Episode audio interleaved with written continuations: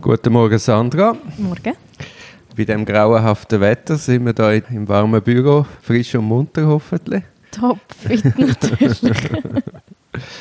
wir haben ja in jüngster Zeit sehr äh, medienträchtige Fälle gehabt, respektive viel mit den Medien zu tun gehabt.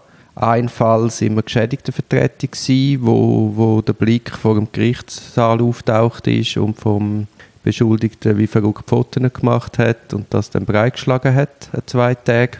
Und dann haben wir einen anderen Fall, wo wir eben haben müssen schauen dass so etwas nicht passiert. Und jetzt haben wir ja einen dritten Fall, wo gleich zur Anklage kommt. Genau. Und da hast du dir etwas Wunderbares überlegt. Ja, ich habe mir dann halt eben einfach überlegt, wenn sie nicht können, Bilder bekommen, jetzt gerade frisch, woher nehmen sie es?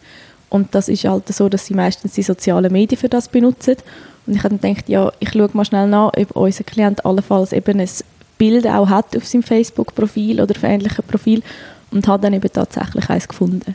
Das empfiehlt sich eigentlich immer, auch gerade am Anfang der Fälle.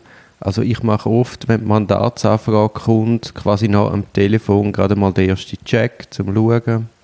Ja, und jetzt, was hast du vorgekehrt?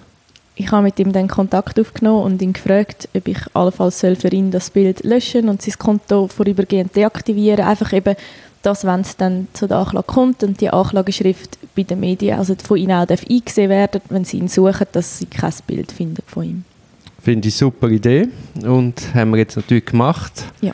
Und geben das gerne Stück weiter. Ein Stück weiter.